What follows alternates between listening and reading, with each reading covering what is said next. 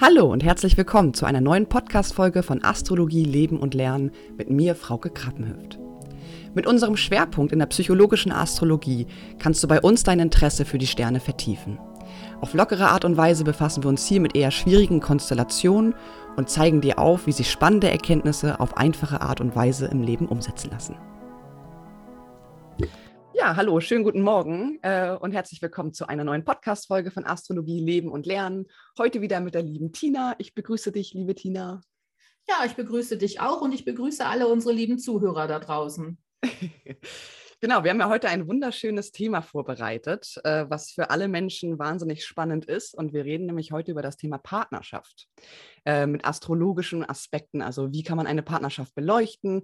Und dieses Thema Partnerschaftsastrologie ist ja nicht nur interessant für Liebesbeziehungen oder beispielsweise auch Mutter-Kind-Beziehungen, sondern auch zum Beispiel für Menschen, die beruflich miteinander kooperieren wollen. Mhm. Und man kann sozusagen ja die Horoskope zweier Menschen auf unterschiedliche Art und Weisen äh, betrachten. Und heute sprechen wir über zwei unterschiedliche Methoden. Das ist einmal die Synastrie und das Komposit. Genau, ich wollte mir heute noch so ein bisschen Beitrag geben, wie, was uns im Horoskop anzeigen kann, unsere eigenen Bedürfnisse innerhalb der Beziehung. Absolut, genau. Und ähm, bevor wir jetzt so ein bisschen das Komposit, darauf gehen wir später so ein bisschen intensiver ein. Und ich würde sagen, wir starten erstmal mit der Synastrie. Äh, Synastrie, wenn man das Wort so ein bisschen auseinander nimmt, heißt es ja griechisch, besteht aus Syn und Astron, also zusammen und Stern. Das ist halt auch nochmal ganz interessant, um sich das einfach so ein bisschen zu merken. Und ja, liebe Tina, ähm, man legt ja hierbei die beiden Horoskope übereinander. Genau. Also in der Synastrie suchen wir nach Gemeinsamkeiten oder nach ergänzenden Faktoren oder vielleicht auch nach Gegensätzen innerhalb von, von astrologischen Faktoren, also sogenannt die Planeten. Ähm, da kann man dann unterschiedliche Sachen betrachten. Man kann gucken, in welchem Tierkreiszeichen befindet sich zum Beispiel der Mond und die Venus oder auch die Sonne oder der Mars. Ähm, aber auch in welchem Haus stehen sie und was für einen Aspekt bilden sie zueinander, einen harmonischen Aspekt oder einen Spannungsaspekt.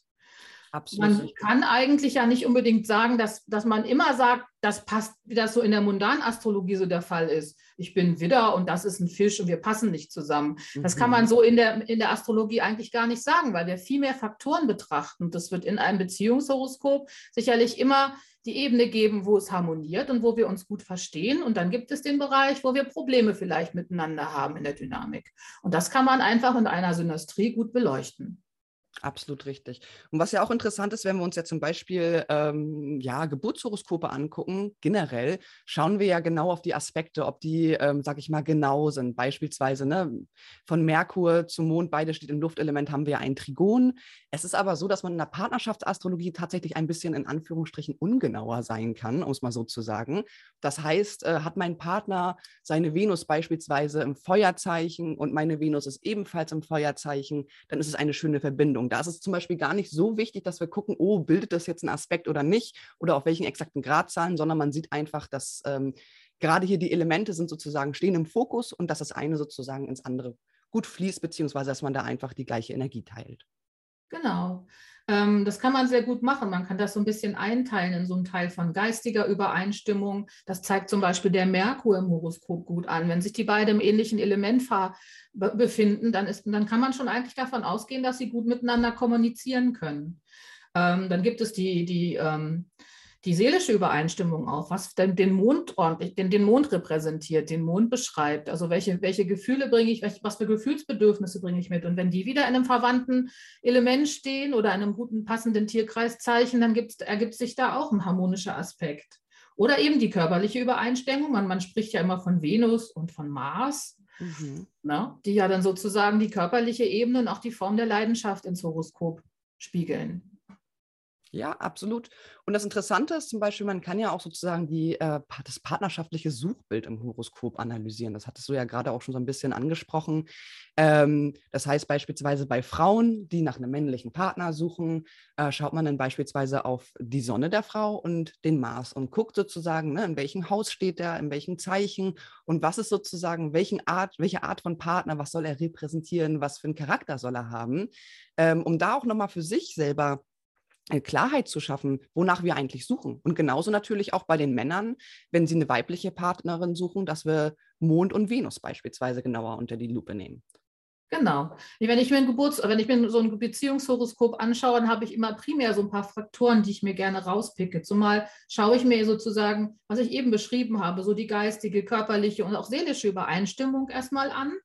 Ähm, dann picke ich mir meistens das siebte Haus raus oder auch das mhm. fünfte Haus, weil das fünfte Haus ja auch so ein bisschen spielerisch ist. Und was, glaube ich, nicht so ganz zu verachten ist, ist auch der Dezendent, der ja im Endeffekt der Spiegelpunkt von unserem eigenen Aszendenten ist. Das Du, das Gegenüber und da ja vielleicht einen ergänzenden Faktor noch reinholt, den ich vielleicht brauche, um mich sozusagen auf der partnerschaftlichen Ebene weiterzuentwickeln. Ja, total. Also ich persönlich aus meiner eigenen Erfahrung heraus merke immer, dass ähm, besonders die Aszendent- und Dezendent-Achse eine wahnsinnig äh, wichtige Rolle spielen, ob das jetzt in Bezug auf äh, Beziehungen ist oder auch bei Freundschaften. Also ich habe das erlebt jetzt ganz oft, dass es entweder die gleiche Achse ist, ne? das heißt, ähm, dass ich äh, mhm, vielen genau. Menschen mit Aszendent Schütze begegne oder Sonne Schütze etc. Be beispielsweise natürlich auch, aber auch die gespiegelte Aszendent-Deszendent-Achse, das heißt äh, Menschen mit Aszendenten im Zwilling beispielsweise. Und da sieht man einfach, es, es, fühlt sich immer so an, als seien beide so auf der gleichen Mission im Leben, ne? so dieses genau. Wissbegierige, das Flexible und auch voller Abenteuerlust, dass man, sag ich mal, recht minimalistisch klarkommt, äh, beziehungsweise nicht viel braucht, solange es aufregend, stimulierend und auch kurios irgendwie alles ist. Und das ist äh, total spannend, finde ich, auch sich diese Achse ganz genau anzugucken. Das finde ich total witzig, dass du das gerade erwähnst, weil das habe ich auch erlebt. Also das habe ich, das ist so meine, meine eigene Beobachtung über die letzten Jahrzehnte, in der ich mich mit Astrologie beschäftige, dass es immer irgendwie, dass ich ähnliche Leute treffe, die einen ähnlichen Aszendenten haben. Ich habe ganz viele Jungfrau-Aszendenten in meinem Umfeld und wir haben ein ziemlich gutes Verständnis miteinander und meistens bezieht es sich tatsächlich auf Entwicklungsthemen. Ja. Auf Themen, wo wir so ähnlich miteinander in, in Entwicklungsfragen schwingen. Ach, super spannend. Also äh, natürlich, ich merke es natürlich auch, also auch Aspekte, sage ich mal, zu, ähm, vom Aszendenten zu den persönlichen Planeten einer anderen Person. Ne? Das heißt, wenn die Sonne ja. oder der Mond auf dem Aszendenten sitzt, sozusagen vom, von meiner Freundin oder von meinem Freund, ähm, dann merke ich halt auch immer, dass da eine wahnsinnige Übereinstimmung ist. Also ich finde, der Aszendent, den darf man in der Partnerschaftsastrologie gar nicht so unter den Tisch fallen lassen und nur sagen, okay, wir gucken jetzt auf Sonne und Mars und äh, Venus und ähm, Mond in allererster Linie, sondern dass man sich das halt auch ganz stark anguckt. Weil äh, für die, die es halt äh, vielleicht noch nicht wissen, der Aszendent ist ja sozusagen ein Punkt, das ist ja der östliche Punkt am Horizont zum Zeitpunkt unserer Geburt. Und es ist an sich ein mathematischer Punkt. Ähm, der Dezendent ist sozusagen, ist sozusagen, man kann sich vorstellen wie Sonnenaufgang und Sonnenuntergang. Mhm, und genau. ähm, das siebte Haus zeigt halt auf, auch welcher Planet da beispielsweise herrscht, es ist egal, ob da Planeten stehen oder nicht. Ähm, das äh, sozusagen die Grundstimmung, die wir in einer Partnerschaft sozusagen suchen. Ja, richtig. Ach, im Großen und Ganzen ist das ein spannendes Thema und ich kann mir gut vorstellen, dass viele unserer Zuhörer auch sehr neugierig sind. Passen wir denn gut zusammen? Wo haben wir denn unsere eigenen Entwicklungspunkte auch innerhalb einer Beziehung und auch vielleicht von Freundschaften habe ich mir auch schon vieles angeschaut. Gerade mhm. wenn Sachen irgendwie ein bisschen schwierig werden, dann kann man damit schon eine Menge manchmal herauslösen, was zur Erklärung hilft. Ne? Ja, Absolut, absolut. Man kann ja auch immer sehen, sozusagen, ähm, ja, was, was kann man vom Gegenüber lernen? Das ist ja auch immer so ein bisschen äh, verbunden mit dem Suchbild. Ne? Wir, wir fühlen uns von Menschen angezogen, ob jetzt freundschaftlich oder liebestechnisch, die etwas verkörpern, was wir selber am liebsten integrieren wollen. Und das ist halt auch immer spannend zu sehen, ähm, ne, welche Charaktereigenschaften sind das und dann auch nochmal das astrologisch zu betrachten. Ist es eventuell eine Sonne im Widder, die besonders mutig ist als Beispiel und äh, besonders unabhängig? Dass man da halt auch nochmal ganz genau schaut, ähm, vielleicht gibt es da ja dann auch Spannungsaspekte, vielleicht triggert es uns dann auch in, auf einer gewissen Art und Weise, aber ist eigentlich ein Charakterzug, den wir selber in uns integrieren wollen. Genau, wir haben also eine Freundin von mir das immer mal schön beschrieben. So viele sind ein bisschen, ein bisschen schwierig mit ihren Beziehungen und dann beschweren sie sich immer sehr viel über ihren Partner und was er wieder alles gemacht hat und ach, da bin ich genervt und so. Meine Freundin von mir hat zu mir mal gesagt, wir haben immer den richtigen Partner. Und wenn man da vielleicht mal hineinschaut, dann stimmt das auch, weil es nämlich mit unserem eigenen persönlichen Entwicklungsweg zu tun hat, an den Sachen, die uns am anderen vielleicht stören, können wir dann uns weiterentwickeln und nicht nur unbedingt aufreiben. Und viel ist ja auch im Endeffekt eine Spiegelprojektion unserer eigenen Anteile. Ja. Wenn man das mal im Fokus hat, dann, dann weiß man eigentlich, dass egal wie schwierig sich vielleicht auch eine Partnerschaft gestaltet, es immer was mit mir selbst zu tun hat und ich daran arbeiten kann. Mhm. Absolut richtig. Ja, eine Beziehung ist eine Art von Ausbildung. wo wir ganz viel dazulernen dürfen. Das tun wir ja jetzt nicht nur in den Liebesbeziehungen, sondern wir begegnen uns ja im Außen ganz viel mit anderen Menschen. Also auch jetzt im, im Berufsleben. Ich finde es total spannend und finde es so schade, dass so Arbeitgeber nicht unbedingt immer darauf zurückgreifen. Aber ich habe das schon oft gesagt, ich könnte bei Bewerbungsgesprächen dabei sitzen und ich könnte zur Teambildung beitragen. Hm, ja, natürlich, natürlich. Man kann halt ganz genau daran auch erkennen, ne, wer, ja, wer harmoniert mit wem und ähm, wer ist da vielleicht eher strukturiert und übernimmt die administrative Arbeit und ähm, wer ist aktiv und ich weiß nicht, hat genau. vielleicht dann, dann irgendwelche anderen Tätigkeiten in, in, in der, im Team sozusagen. Also das könnte man gut für sowas einsetzen, auf jeden Fall. Absolut, absolut. Genau, jetzt waren wir so ein bisschen ähm, beim Thema eben gerade nochmal Aszendent, Deszendent. Wir können jetzt nochmal ein bisschen zurückgehen auf Mars und Venus. Das sind ja auch sozusagen die erotischen Planeten, die körperlichen Planeten, so hast du es ja gerade genannt, Tina. Und äh, auch hier ist es, denke ich mal, ganz wichtig, um zu schauen, ne? die Venus ist ja nicht nur, sag ich mal, das Lockende, das Erotische und auch die Liebe, es ist ja auch der Geschmack.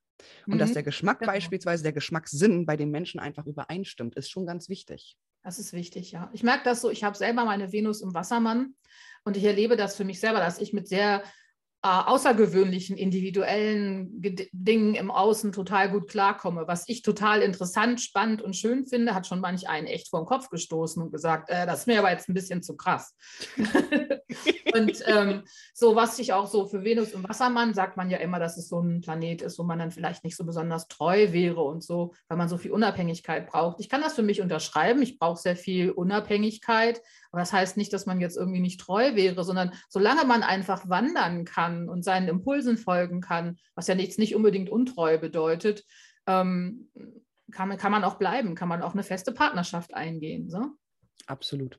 Ich denke, das ist bei der Wassermann-Thematik ganz wichtig. Ne? Im Allgemeinen, ob jetzt Sonne, Mond, äh, Venus oder Mars im Wassermann, dass man sich einfach den Freiraum lässt. Das Thema ist ja auch ähm, dieses wenn die Routine kommt und es zu langweilig wird, ich glaube, das ist, was den Wassermann so ein bisschen genau. abschreckt. Und dass halt genau. immer wieder frischer Wind sozusagen in eine Konstellation hineinkommt zwischen zwei Menschen. Äh, vielleicht leben sie in getrennten Wohnungen, vielleicht haben sie irgendwo beide ihr Leben, aber ich finde das immer ganz traurig zu sagen, dass diese Menschen dann eventuell nicht treu sind oder wechselnde Partner genau. brauchen, weil ja. das ist, ne, wenn wir das sozusagen aus klassisch, klassischer Sicht betrachten, ist ja eigentlich auch ähm, Herrscher des Wassermanns der Saturn, der ja eigentlich schon was Stabiles ja. ähm, und sehr Zuverlässiges auch repräsentiert. Genau, ist auch eine gute Überleitung vielleicht zu den Saturn-Kontakten in, in, Horoskopen. Also mir ist halt, viele, viele beschreiben ja den Saturn immer als den Bösewicht und dann werden die Beziehungen schwierig. Aber gerade in Partnerschaftshoroskopen ist das ja auch vielleicht gar nicht so schlimm. Absolut richtig. Also man sagt ja vor allen Dingen, wenn Saturn sich mit Jupiter verbindet, also ganz interessant, Jupiter hier sozusagen als expansiver Planet, beziehungsweise das, der Planet, der es vergrößert, aber natürlich auch der Planet der Legalisierung, sagt man ganz oft. Also wenn es in Richtung Ehe gehen soll, ähm, Saturn bringt da ja sozusagen eine Stabilität hinein. Das heißt, ähm, haben wir schöne Saturn-Aspekte in einer Partnerschaftsastrologie oder in einem, ja, in einer Synastrie beispielsweise, kann man schon davon ausgehen, dass eine Beziehung von Dauer ist. Ne? Also es, es, hat einfach eine genau. gewisse Stabilität. Genau, ja. Genau, also auch gerade, ich glaube mal, wenn man sich vorhat zu heiraten, sind Jupiter-Saturn-Aspekte äh, ganz wichtig zu betrachten oder auch zu gucken, ob Jupiter im Allgemeinen als der Vergrößerungs- oder Legalisierungsplanet jetzt im Sinne der Partnerschaft Aspekte zum Mond, zur Sonne, zur Venus äh, beispielsweise bildet. Das ist, äh, oder es steht jetzt eventuell sogar in Konjunktion. Das ist natürlich auch immer äh, erlebe ich persönlich immer, wenn Jupiter, mein Jupiter in Konjunktion mit persönlichen Planeten von anderen Menschen steht, dass da ein, eine wahnsinnige Vertrauensebene ist. Mhm, genau. Oder was ich auch eigentlich oft in Beziehungen erlebt habe oder auch in Beziehungsberatung, ähm, dass wenn das vierte Haus betont ist, also wenn Planeten zum Beispiel, jetzt kommst du, hast, wolltest ja auch über das Komposit noch ein bisschen sprechen, mhm. wenn zum mhm. Beispiel das vierte Haus im Komposit gut besetzt ist, dann sind, da gibt es immer schon so ein, so ein, so ein Gefühl von total viel Nähe und einem großen Vertrauen. Ja, ja, man fühlt sich angekommen und wie zu Hause, ne? Das ist so ein genau, man fühlt sich wie ja. zu Hause, genau. Ja, richtig. Absolut richtig.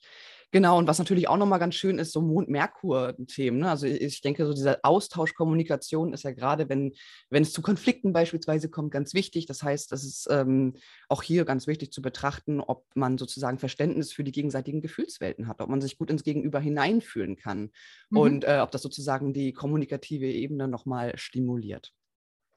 Kann natürlich auch immer, ähm, muss man natürlich auch sagen, es gibt ja auch immer wieder ausgleichende Aspekte. Das heißt, haben wir einen Aspekt, der vielleicht ein bisschen kritisch ist, meinetwegen ein Venus-Venus-Quadrat äh, mal als Beispiel, ähm, aber oder einen störenden Marsaspekt, aber wir haben dann beispielsweise eine schöne Mond-Merkur-Konjunktion oder Trigon, wie auch immer, dann kann das sozusagen immer ausgleichen. Und das müssen wir halt auch immer bei der Partnerschaftsastrologie uns vor Augen führen.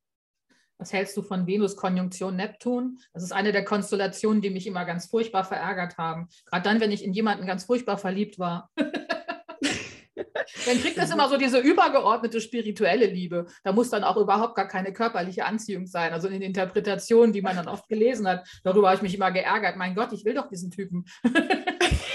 die Sehnsucht, ne, die verstärkt wird. Ja, ja, die Sehnsucht, die verstärkt wird. Also ja, das ist schon total spannend und ich habe schon viele äh, Beziehungshoroskope angeschaut. Was ich total spannend finde, was ich die letzten Male, letzte Jahr öfters gemacht habe, kleine Familienhoroskope, wenn es neue Babys gibt. Ah. Dass ich sozusagen ganz oft sozusagen in die Beziehung reingucke zwischen Aha. Mama und Papa und dann das Kind schon so ein bisschen in die Integri in, da rein integriere. Ähm, und das kam jetzt auch ganz gut an. Also gerade so, wenn das das erste Kind ist, dann habe ich erlebt, dann bestehen manchmal so Unsicherheiten, mache ich das richtig? Und wenn man dann so das Potenzial und die Bedürfnisse des Babys schon mal so ein bisschen ins Zentrum rückt, dann mhm. ist das für die Eltern manchmal ganz toll. Ja, Wahnsinn, ja, das ist auch super spannend. Ja. Ähm, es geht natürlich nicht darum, jetzt Kinder gleich schon in solche Schubladen zu stecken. Da bin ich nicht so schnell dabei. Das möchte ich dann auch nicht, sondern die Eltern sollen schon so äh, die Freiheit, dem, dem Kind die Freiheit lassen. Ne? Definitiv. Es ist auch ganz viel Raum für Entwicklung, der da sozusagen genau. notwendig ist. Ne?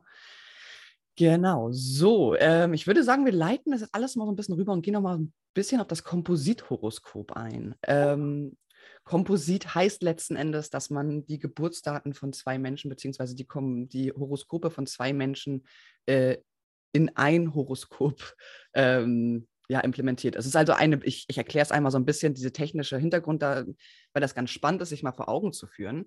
Ähm, berechnet werden sozusagen die Halbsummen der Planeten. Das heißt, mhm. wenn man beispielsweise sich vorstellt, man macht einen äh, Versuch mit zwei Magneten, Nord- und Südpol, dann ist der stärkste Punkt ja immer genau in der Mitte der Strecke. Mhm.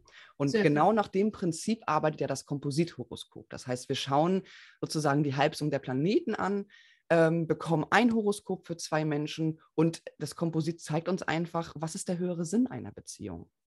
Richtig. Dafür ist natürlich total wichtig, dass wir die genaue Geburtsurzeit haben, weil wir uns, glaube ich, in so einem Komposithoroskop auch sehr viel die Häuserstellung anschauen. Ja, total. Die Häuserstellung, ne, zum Beispiel auch, ne, auch der Aszendent, der Deszendent beschreibt ja genau. sozusagen beide Partner. Ähm, die, die Komposit Sonne beschreibt das Wesen einer Beziehung. Ne? Das Zeichen, in dem die Sonne steht, äh, charakterisiert sozusagen das Wesen hinsichtlich auch des Temperaments der Beziehung. Ist es zum Beispiel feurig dynamisch oder ist genau. es eher ruhig und bedächtig? Ich fand das so schön. Ich habe das bei der Mona Riga irgendwie gelesen. Das fand ich ganz toll, dass ähm, es ja dann auch manchmal einen älteren und einen jüngeren Partner gibt. Und der ältere Partner muss ein Stück des Weges zurückgehen und der jüngere Partner kommt den Weg entgegen. Und dann kann man so gucken, was ist das gemeinsame Hauptthema in der Beziehung? Wo möchten wir zusammen gemeinsam eine gewisse Erfahrung sammeln? Oder was bringen auch beide mit in die Beziehung ein? Richtig. Ähm, und so wie ich es gelernt habe, ist, es gibt ja noch das Kombin. Also es gibt im Endeffekt viele Methoden, Partnerschaft zu analysieren. Aber für mich ist halt immer klar, ich nehme natürlich als allererstes eine Synastrie. Dann mhm. schaue ich mir natürlich das partnerschaftliche Suchbild an. Was bringe ich da eigentlich für Bedürfnisse mit? Das Komposit kann ich dann noch sozusagen für die feinere Dynamik nehmen. Ähm, und die Mona Riga hat das so ein bisschen beschrieben, dass das, dass das Komposit so der erste Moment des Zusammenseins ist. Was löst es eigentlich aus? Was bringt uns zusammen? Was möchten wir sozusagen? Was sind unsere Bedürfnisse? Was wir in diesem gemeinsamen Miteinander eigentlich entwickeln möchten. Das liegt manchmal nicht so auf der bewussten Ebene, sondern mehr so auch vielleicht im Unterbewusstsein, dass wir in der Hinsicht auch vielleicht ein bisschen angezogen werden. Und das die nächste, der nächste Faktor ist halt das Kombinhoroskop. Das machen wir aber heute, glaube ich, nicht mehr in der großen Breite. Ist halt ähm, dass man dann so ein bisschen gucken kann, was hält uns zusammen und wie entwickeln wir uns weiter. So habe ich es mal verstanden. Ob das richtig ist, weiß mhm. ich nicht, aber ich habe das, glaube ich, bei der Mona Riga im Buch damals so gefunden. Mhm. ja, deswegen ist es halt spannend, in der Partnerschaft auch unterschiedlichen Berechnungsmethoden, so allgemein in der Astrologie, ne? sich auch, wenn man, sage ich mal, ein ganz normales Horoskop deutet, sich nicht nur das Horoskop anzugucken, sondern vielleicht auch das Solar, die, die Progression, ähm, die Transite etc. Und ich glaube, ähm, die Aussagen bzw. die Informationen bekommen immer viel mehr Tiefe, wenn wir mehrere Methoden ähm, ja, an die Hand nehmen bzw. nutzen, um eine gewisse Sicht auf die Dinge zu bekommen. Genau, man kann so viele Berechnungen heranziehen und auch so mit jeder, mit jeder Sache noch eine Ebene tiefer gehen. Das ist total bezaubernd. Absolut, absolut. Macht viel Spaß. Genau. Äh, was ich auf jeden Fall auch nochmal betonen wollte zum Thema Partnerschaft, ähm, ist es, glaube ich, ganz wichtig, sich auch vor Augen zu führen, dass man anhand einer Partnerschaftskonstellation äh, nicht abhängig machen kann, ob das jetzt die Beziehung fürs Leben ist, ob es mhm. total passt, ob es überhaupt nicht passt, weil du hattest es ja vorhin auch schon so schön gesagt, wir treffen immer die richtigen Menschen zum richtigen Zeitpunkt und ja. wir fühlen uns immer zu Menschen hingezogen, die Eigenschaften verkörpern, die wir halt selber integrieren wollen.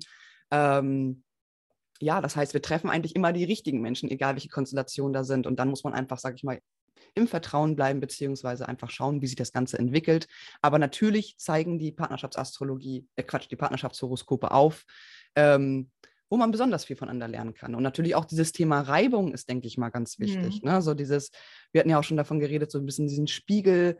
Äh, ich erkenne das persönlich so, wenn ich Menschen treffe, die vielleicht fast genau das gleiche Horoskop haben wie ich, die triggern mich manchmal wahnsinnig, weil ich merke, ich bekomme einen wahnsinnigen Spiegel vorgehalten und äh, merke aber auch, dass jedes Mal, jeder Punkt, der mich triggert beim Gegenüber, eine Möglichkeit ist, diese Charaktereigenschaft in mir selber nochmal zu festigen und auch selber zu integrieren. Also das ist total wunderschön. Ja, vielleicht oder auch einfach mal erstmal zu betrachten. Ne? Das reicht ja manchmal auch schon. Ja. andere, den anderen einfach anzugucken, was triggert mich jetzt so arg und was hat das vielleicht auch mit mir zu tun. Ne?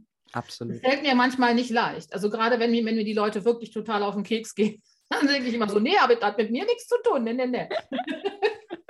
aber man kann schon viel rausholen, auf jeden Fall. Ja, total, total. Und ich denke mal, Reibungen und Konflikte sind ja super, super hilfreich. Also ich betrachte eine Partnerschaft immer so wie zwei Rohsteine, die sich aneinander reiben müssen, um sich einfach anzuschmiegen. Und ähm, darum ist es halt ganz wichtig, auch wenn man merkt, oh, da ist jetzt ein Konfliktpotenzial, das nicht runterzuschlucken, sondern einfach Wege zu finden, einen Konflikt ähm, ja, zu erleben, durchzustehen und dann auch wieder gehen zu lassen. Mhm. Dort nicht zu lange drin zu verharren. Ja, und Thema Beziehung allgemein finde ich auch nochmal ganz spannend, sich das zu betrachten. Äh, was macht eine gesunde Beziehung aus? Das können wir gar nicht im Partnerschaftsastrologie, Quatsch, im Partnerschaftshoroskop, Entschuldigung, der rückläufige Merkung macht mal ein bisschen zu schaffen, äh, im Partnerschaftshoroskop so beleuchten. Es ist nämlich eigentlich so, dass eine gesunde Beziehung immer ein Wechsel zwischen Neptun und Uranus ist. Okay. Magst du das beschreiben? ja, klar. Was bedeutet das? Kommt natürlich dann immer so die Frage. Ne? Also es ist wichtig, dass beide Partner in ihrer neptunischen Symbiose sind. Das heißt beispielsweise, dass man immer wieder zusammenkommt, dass man miteinander verschmilzt. Meinetwegen ähm, Uranus in dem Sinne ist, ne? die Leute stehen morgens auf, gehen zur Arbeit, äh, leben nach der Arbeit meinetwegen ihre Hobbys aus, kommen dann abends wieder zusammen, sitzen gemeinsam vom Kamin, essen zusammen, äh, leben ihre Sexualität aus, dass da die Symbiose ist. Und das muss halt einfach ein Wechselspiel sein. Oft ist es ja so, dass Beziehungen anfangen und ähm, manchmal in der Anfangsphase vielleicht zu symbiotisch sind und dann spürt man irgendwann nach einer gewissen Zeit ja. so, oh, jetzt muss ich mal wieder für mich sein, mit meinen ja, Freunden ja, sein. Und das ist, glaube ich, ganz wichtig, dass man sich das immer wieder vor Augen führt, dass ähm, ja der Uranus halt auch gelebt werden möchte. Ne? Das heißt, den eigenen Hobbys nachgehen, Zeit mit den eigenen Freunden verbringen oder man fährt auch mal alleine in den Urlaub ist ein ganz, ganz wichtiges Wechselspiel, was not notwendig ist, genau. Sonst wird es irgendwann zu muffig, ne? Dann sitzt, dann klebt man so aneinander und dann ruft dann ja. so ein bisschen, ja, was du gerade gesagt hast, so dass ich muss mal wieder für mich sein und ich muss mal wieder meine eigene Welt irgendwie für mich reinholen und dann kann ich wieder auf den anderen zugehen, ne? Genau. Hat ja genau. nichts damit zu tun, dass ich denjenigen nicht mehr liebe. Nee, absolut richtig, absolut mhm. richtig. Und äh, ich denke mal, das ist halt ja, wir haben es ja vorhin schon erwähnt, eine, eine Beziehung, egal welche Art von Beziehung, ist immer eine Art Ausbildung für uns selber. Und ähm, es ist ja generell so, dass wir einfach, äh, ja, unser Umfeld hat eine direkte Wirkung auf uns und es ist wichtig, dass wir auch mal in ein anderes Umfeld kommen, um wieder diese frische Energie zu tanken. Ja. Ja. Liebe Tina, ich danke dir ganz herzlich. Hast du da noch irgendwelche persönlichen Erfahrungen, die du teilen möchtest, was Partnerschaftsastrologie betrifft? Nö, das habe ich ja eigentlich schon gesagt. Also äh, man kann einfach wirklich eine ganz, ganz tolle sagen, man, was ich total wichtig finde und super schön finde, das machen wir ja auch, wenn wir, wenn wir einen Radix erstellen, ein Geburtshoroskop machen, dieses gesehen werden, den anderen zu sehen mit dem, was er ist. Und das kann man bei einer Partnerschaftshoroskop auch ganz toll machen. Und du kannst damit das Verständnis des Gegenübers fördern. Du kannst einfach dich auch irgendwie äh, du siehst deinen, deinen, deinen Partner vielleicht in irgendeinem Problemfeld vor sich hinhadern, aber du kriegst auf eine gewisse Art und Weise durch die Analyse im Horoskop vielleicht Verständnis dafür und kannst wieder anders auf den Menschen zugehen. Das finde ich ein großes, artiges Geschenk. Also das tun wir so und so mit der Astrologie, indem wir die Leute also in, in, ihrem, in, ihrer Geburts, in ihrem Geburtshoroskop schon sehen können und das auch mitteilen und ausdrücken können. Das fehlt ja vielen Menschen, dieses wahre, wirkliche gesehen werden mit dem, was ich bin. Und mit der Partnerschaft, mit einem Partnerschaftshoroskop oder mit einer Analyse bringen wir das halt sozusagen in das Feld im Miteinander. Und das ist ja großartig. Wunderschöner Punkt, den du da gerade noch genannt hast. Ganz, ganz, ganz wichtig. Absolut, absolut richtig. Einfach dadurch auch mehr in die Akzeptanz zu kommen. Finde ich sehr schön, dass du das nochmal zur, zum Abrunden unserer Podcast-Folge so schön auf den Punkt gebracht hast. Also ja, bin ich total deiner Meinung. Absolut. Total ja. wichtig. Super. War das, Avatar, war das nicht in diesem Avatar-Film? Ich weiß, das liegt schon so lange zurück, wo dann der, dieses, dieser, dieser Soldat, der ja sich immer verwandelt hat, irgendwie seiner, seiner Partnerin sagt, anstatt ich liebe dich, ich sehe dich. Mhm. Das war ja, so, ja, wo alle ja. so Gänsehaut gekriegt haben. Ja, ja, ja. Ja, ist ganz wichtig, dieses gesehen werden. Das ist total wichtig, auf der Persönlichkeitsebene wie aber auch im Miteinander. Wenn wir uns, wenn wir uns gegenseitig wahrnehmen mit dem, was wir sind, dann dann läuft das. absolut richtig, absolut richtig. Ah, wunderschön. Ich danke dir ganz herzlich, liebe Tina, für dieses ja. tolle Gespräch über Partnerschaftsastrologie. Und ja, wie immer freuen wir uns auf jeden Fall über eine Bewertung des Podcasts. Das könnt ihr bei unterschiedlichen Plattformen machen, bei Spotify.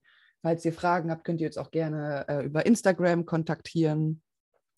Ähm, die liebe Tina erreicht ihr über Sternkessel und mich über Astrologie Leben bei Instagram. Und ja, dann würde ich sagen, wünschen wir euch noch einen wunderschönen Tag. Genau, und genießt den Frühling und die Liebe. Richtig. okay, macht's gut. Falls du dein Interesse an einer Online-Ausbildung in psychologischer Astrologie geweckt haben, kannst du vollkommen unverbindlich unser kostenfreies Probematerial bestellen. Den Link dazu findest du in der Podcast-Beschreibung. Wir wünschen dir auf jeden Fall eine wundervolle Zeit und vielen Dank fürs Zuhören.